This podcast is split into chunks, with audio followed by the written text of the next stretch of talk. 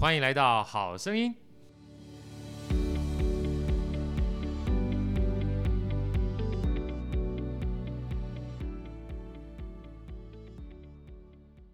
大家好，欢迎来到《好声音》，我是好序列好哥，在我旁边呢，当然是我最尊敬、最崇拜的一号女主持人薇薇好。Hello，大家好，我是薇薇。今天其实很特殊哈，虽然我们不知道我们的后置会什么时候出来，但今天就是元宵节。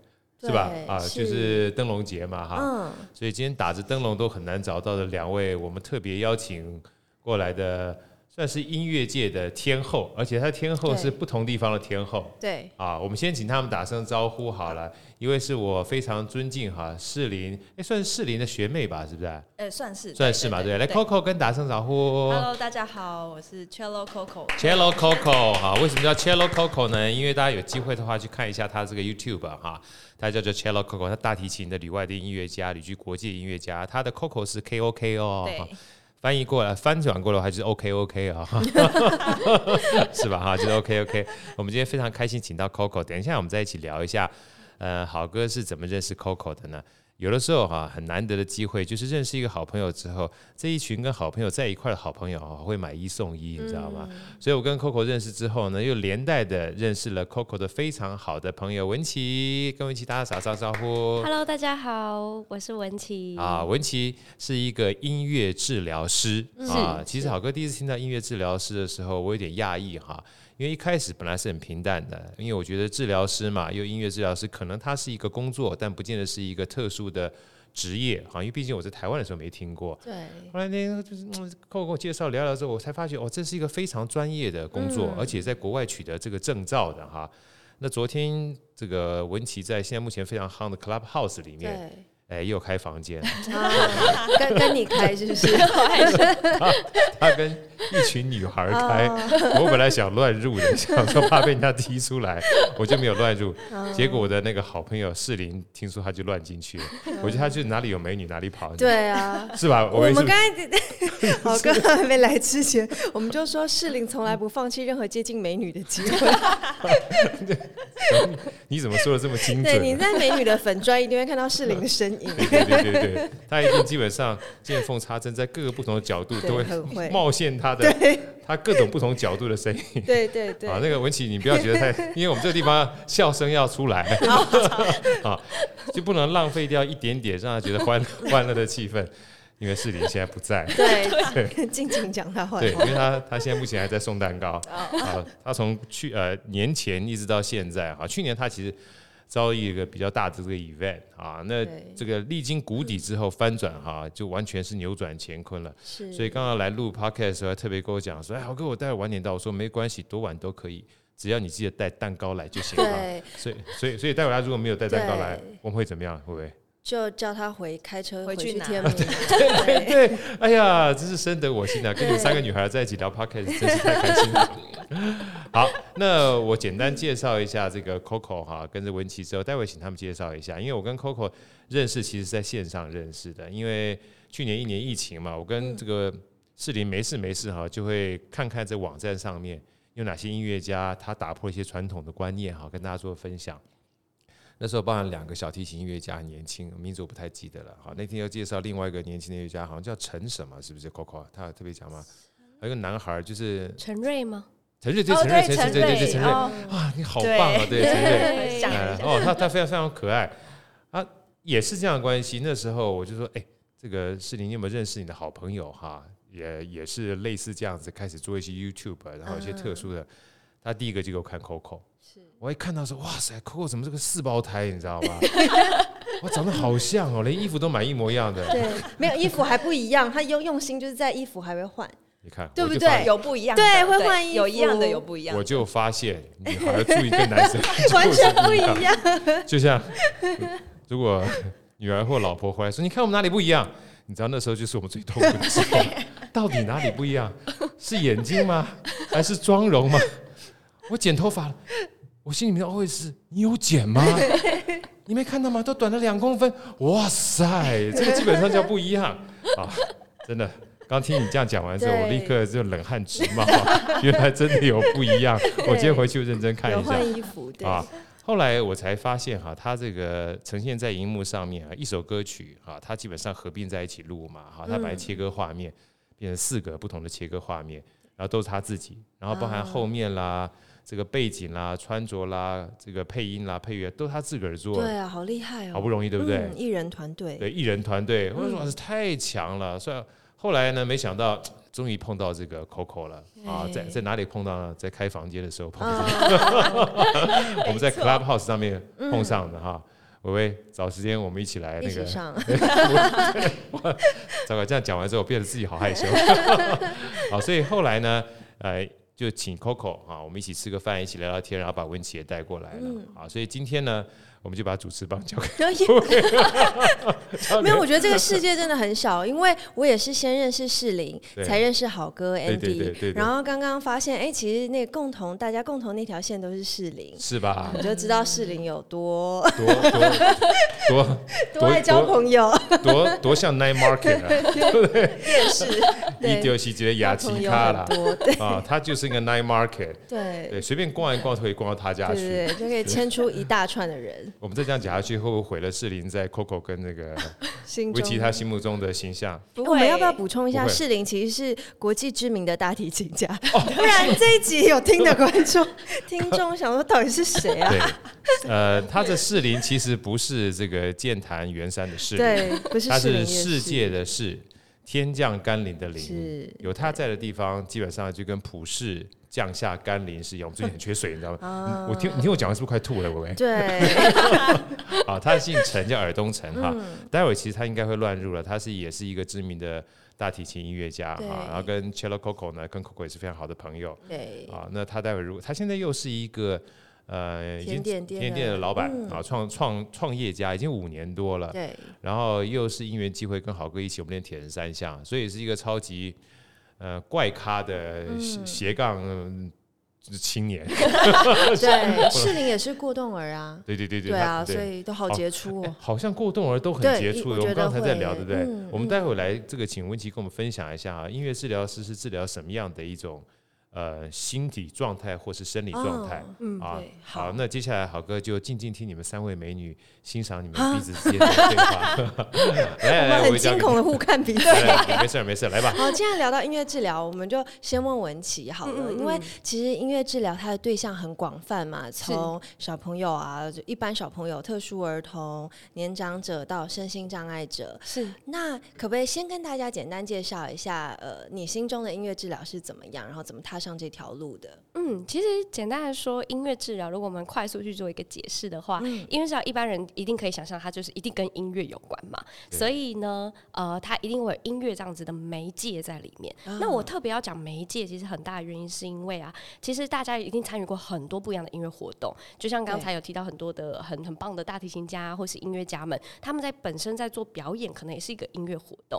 但是在音乐治疗的概念里面，其实我们更 focus 在如何运用。音乐去呃去辅导或者是去帮助我们个案的需求。嗯、那刚才刚才您提到的那个个案，当然就是包含，比如说特殊的儿童。嗯、那特殊儿童他们会有什么需求呢？比如说发展迟缓的孩子啊，他可能在口语上面跟不上，所以他的社会互动就就因此呃可能就没有办法继续发展下去，他的认知可能也跟不上。那这个时候其实会造成一个不管是他个人上面的一些成长曲线上面的问题，或者是呃进而影响到整个家庭的融洽。度，或者是对于就是爸爸妈妈也会很担心嘛，对，所以一个 family center 的概念，所以其实音乐治疗会透过音乐的一些互动啊方式也好，去啊、呃，譬如说引发他的口语。然后让他可以进而去表达，然后他的互动啊，或者是他的情绪等等的，或是认知都可以拉上来。那其实这个带动的就不会是只有个案本身，他的呃 family 就是其实他的家人也都会是受益。那所以其实呃，当然我是举了一个就是特殊儿童为一个例子啦。嗯、那其实音乐治疗 cover 的族群蛮多的，其实就像你刚才讲的蛮好的，就是像早期疗愈的孩子们，嗯、那包含了可能有呃呃发展迟缓嘛，那他可能也会有呃自闭症也好啊，过动啊，或者是可能他。唐氏啊等等的，跟发展迟缓有关系的一个状态的孩子。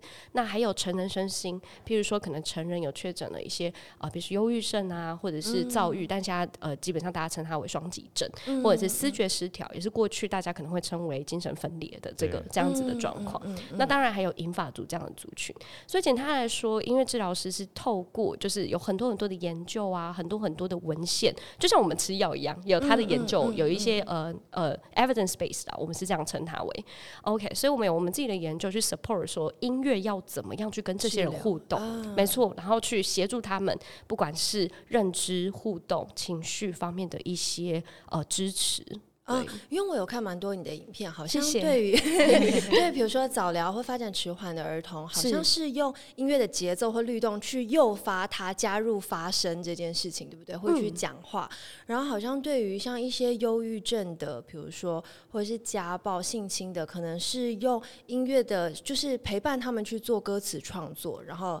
一起做一首歌曲，让他的情绪有一个出口，是这样子吗？我的理解正确吗？呃呃，应该是说，呃，刚才讲的一部分是，嗯、的确这些介入活动很常被使用，那很常被选择去做使用，但它其实也不太于局限啦。就像你刚刚提到的节奏那些，的确可以有效对一些个案是有有办法去做一些诱发口语的部分。那但是同时，有些时候我们也会跟比较小的孩子们去做一些歌曲的创作。哦、那有可能那时候他的目标是他正在推进他的语言上面的。呃，剧场啊，或者是他在表达的完整度上面不够，嗯、或者是他在互动性的时候，他需要，比如说练习 take turn 啊，这样这样子的东西，嗯、这时候也有可能会用音乐即兴跟歌词创作。那换言之，如果是成人的话，也有可能会去做一些节奏的拍奏，然后让他去练习。譬如说，在团体里面，你的节奏跟人家不一样的时候，你有没有办法接受自己在团体里面那个？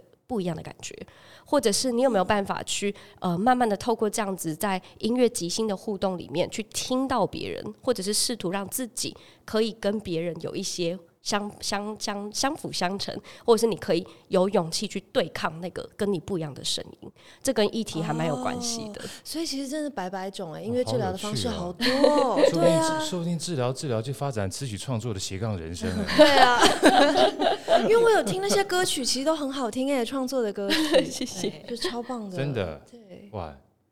你你那个 治疗的地方在哪里？好，哥要去。不是不是，我是帮大家问的。哦，我因为因为不要到时候讲一讲就忘了哈。问题现在目前的话，假设像想要接触或理解有需求有需求的话，不管说是你的网址啦，或者是粉砖啦，或是你的地点啦，能不能跟大家先分享？因为我刚听完之后，其实。呃，就像我第一次跟文琪聊的哈，我我没有听过，你知道吗？嗯嗯。可是听过之后，其实我还蛮有兴趣或者是好奇心去理解的。是。那今天刚刚听完伟伟这样子的提问之后，他真的比我用功很多哈。因为因为我看知识不如好歌，只能靠后天努力。呃，待会你想吃什么？但是很开心的是说，这样听完之后，我觉得好像。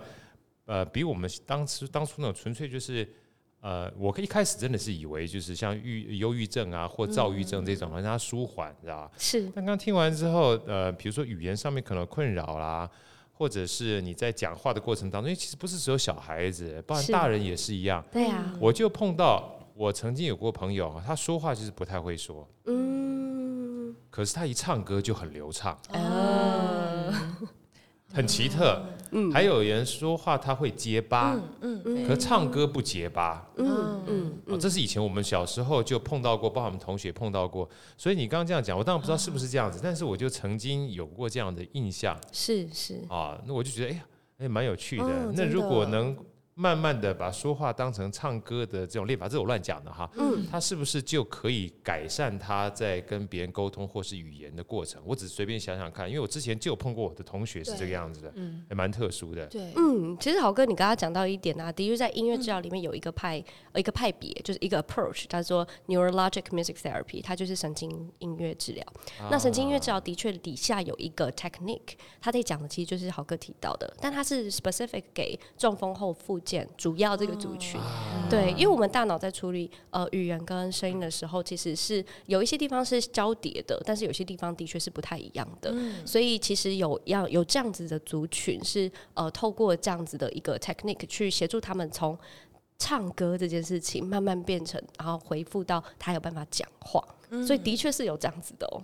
太真太神奇。对，刚刚文琪讲完之后，又让我想到一件事情。我曾经看过一个外国的音乐家的视频，他大概八九十岁的一个超级钢琴的一个老婆婆啊，你就发觉她在走到台上的时候是步履蹒跚的，而且手上都已经关节有点点变形了，嗯、就是很年纪很大，我不知道是尿酸或痛风啊造成，就有点变形了。可是很好玩哦，当她的手啊一接触琴键之后，那个手就变了，嗯，就是形状还是一样，可是可是就是他在琴键上面就虎虎生风，你知道？吗？嗯、我我都不知道这是手指的记忆，我觉得是，哎，对，我觉得是可能是手指的记忆，嗯、所以如果这个记忆可以被训练的话，就代表他可能会突破他呃。本来感觉不太好的东西，让他用特别的记忆去带动，就像刚才文琪这样说的，是是哦，这有有有。对，我也看过一个影片，是国外非常知名的一个女芭蕾舞家，她好像也是八九十岁，然后失智症很严重，就是她是连小孩子都不记得，然后连对打可能都有困难。可是那个芭蕾舞的音乐一放，她可以记得所有的动作，跳那个芭蕾舞，哎。好神奇，很神奇。那是他身体的记忆，因为他跳一辈子了，所以音乐一放，他就是一个自然的反应，可以跳出那个相对应的动作。对，那文琪好，我可以想请教一下，那像你一开始哈想要做这个音乐治疗的时候，呃，是什么样的呃因缘际会？就像刚刚我也讲，什么样因缘际会开始走上那？因为因为对，走上这条 啊这么 有意义的这么有意义的道路，真的帮助成呃帮助别人成功，就让自己成功哈。这尤其这个，我觉得是一个，我觉得做医科或治疗这件事情，真是一个积德的行业。对对对，不是不是那个怪盗积德，这样会太啊是个积德。对，怎么会选择？音乐治疗这条路呢？嗯，其实我过去一直都是从小学乐器长大的嘛，然后一路也是念音乐班。嗯、那其实大概是在我国三高一的时候吧，然后在我们学校呃有一个蛮有心的老师，然后他邀请了很多不同职业的人，然后来到我们学校，其中一个其实就是在美国就业的音乐治疗师。嗯、那他那时候来演讲，然后当下我自己刚好家庭就是有一个重要的亲人在医院，所以当时的我其实有一点无助，然后也有有。有一点感觉，因为高中嘛，你要要升高中的时候，你会有一种好，那我要毛起来，我要当医生，我要帮他们。可是你知道，就是天生资质不够，也不是数理科，嗯、然后当时就会觉得，可是我也不想放弃我的音乐啊。所以在这个契机点认识那个音乐治疗师，真的是一个，我觉得是一个，真的是一个。怎么 Magic, 命中注定？对对对，对。对，然后我真的是被他影响非常大。然后后来我就真的开始听了当下，然后就觉得好 match 我想要的东西，嗯、然后跟我当下的需求也真的好符合。所以我就开始去做了很多 research，然后去看了一下。然后当时台湾其实，在音乐治疗的教育的部分来讲，没有这么的像台湾现在目前有两间嘛。然后那个时候其实我资讯根本就是零。接近零，所以后来就决定说好，那我大学还是留在台湾，但是我就是大学的时候还是就花了很多时间去去跑跑到各个地方去听音乐治疗的演讲，或是看相关书籍，嗯、然后研究所就直接出国念音乐治疗，这样，啊、嗯，就很立定志向要走这一条，有有一点，有一点就这样决定了。哦、哇，那不简单，因为高中时候，因为坦白讲，像这种呃，一般我们在高中到大学的时候还是。靠着读书分数嘛，哈，上哪里就上哪里。我觉得越早喜欢自己的东西，我觉得那种学习起来就很开心，你知道吗？你就不是为了念书而去念书，你是为了自己想要做的东西而去学习。我觉得那种学习基本上是最容易让自己投入的。对对，是吧？对啊，我我念得很开心，很开心，超开心，看得出来。对啊，我好想知道，就是这么多个案以来，就是从你学习接触的个案，一直到现在，有没有觉得印象很深刻的，或者是让你最有成就感的一个治疗案例？嗯，我觉得这个这个回就是蛮多人会问我相关问题，对可是我觉得这个我每次回答都会随着时间的推移不太一样。啊、对，所以因为这样，呃，我觉得初期我会对于孩子从不会讲话到会讲话，我曾经有一个孩子就真的在我面前不会讲话，然后慢慢练到我把他妈妈叫进来教室说：“我们来练习吧。”然后小朋友就可以在我面前叫妈妈，然后妈妈就是落泪的那瞬间，啊、我就觉得我自己真的当下很想跟着哭。对对对。嗯、然后随着时间慢慢的推，我觉得现在对我现现在的我啦，我觉得我印象蛮深刻的，反而是跟照顾者比较有关系。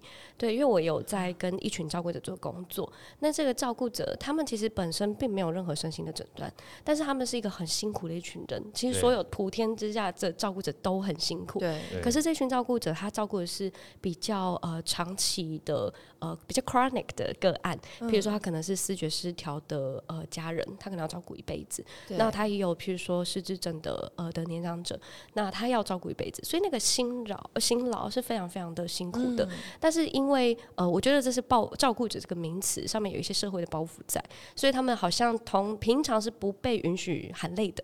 所以在我们的团体里面，嗯、呃，他们一开始都很惊，好像有面具，或者会走、嗯、啊，我干嘛来这边啊？我应该要赶快回去照顾，照对，嗯、照顾这件事情。那我们在团体里面就是带了很多活动，让他们去理解，你们 deserve it，就是你，嗯、你值得被照顾，你是可以可以去含泪的。其实慢慢一个一个心房打开以后，我觉得那一群照顾者让我很震撼。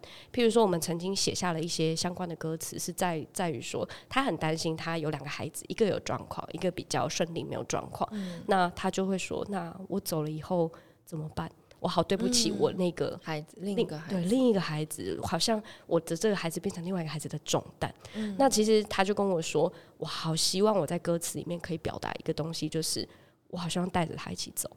那这个就是一个很大的议题。啊”因为这个议题，其实，在社会新闻上很常被出现。那在网络上，我其实也会稍微 pay attention 去看一下大家是怎么回答的。很多人都会是责骂照顾者这个角色。那其实真正跟他们结束以后，他们是辛苦的。对所以在团体里面，我们会允许他可以去做一定的、一定的表达。因为当你我们不是真的鼓励他去做这样的事情，嗯、可是有一定的平台、一定的空间，让他们可以去做一些整理、抒发。其实很多事情可以撑，让他们可以支撑这个照顾的时间更久。对，好有意义哦！真的很有意义，对，真的非常有意义。而且我觉得 蛮。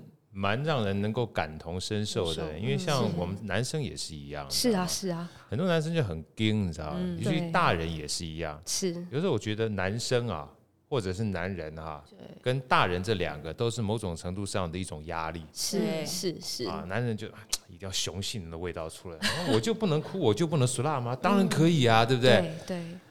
另外就是大人，大人就不能幼稚吗？嗯，对不对？像我就每次很熟辣的时候，我就很开心。我幼稚，每次他说：“哎，你怎么跟你女儿关系这么好？”我最常喜欢讲的一句话就是：“因为我幼稚。”如果你没有办法幼稚的话，你就是死相，你知道吗？你死相，它距离就出来。其实距离就是压力，就跟我们的肌肉紧绷一样，你放松不了。所以我觉得他讲赤子之心，我觉得。我们的老祖宗其实很有智慧的，赤子之心不是自由就是一定要保持对什么事情都很纯洁，不是的。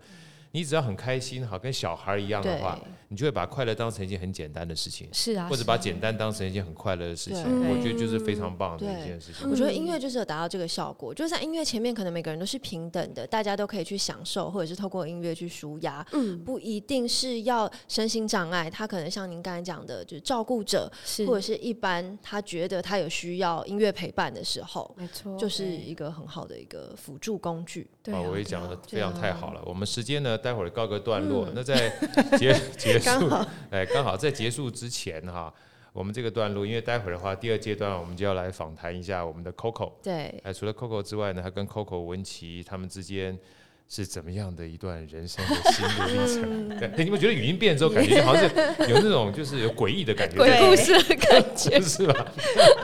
那发觉好拿在贼船了。但刚才我要最后结束之前跟。Echo 一下伟伟刚刚这个说法啊，就是音乐其实面前是不分平，就是一一律平等，不分阶级的。是啊，是啊。其实我们古代啊，我们讲说礼乐射御书数这个乐这件事情啊，礼仪之邦，治理作乐啊。对。其实我有一次我看那个典籍，他讲是非常有意义的。因为礼这件事情，它的背后是阶级。是是。它的礼就是阶级。是。就是该什么样的阶级做什么样的事情。对。那为什么要治理作乐呢？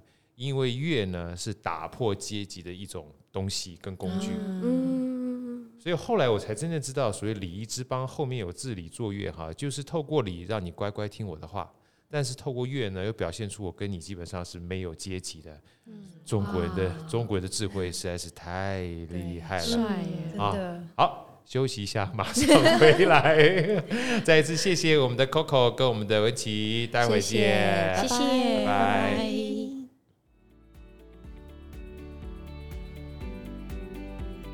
好声音，我们下一集再见。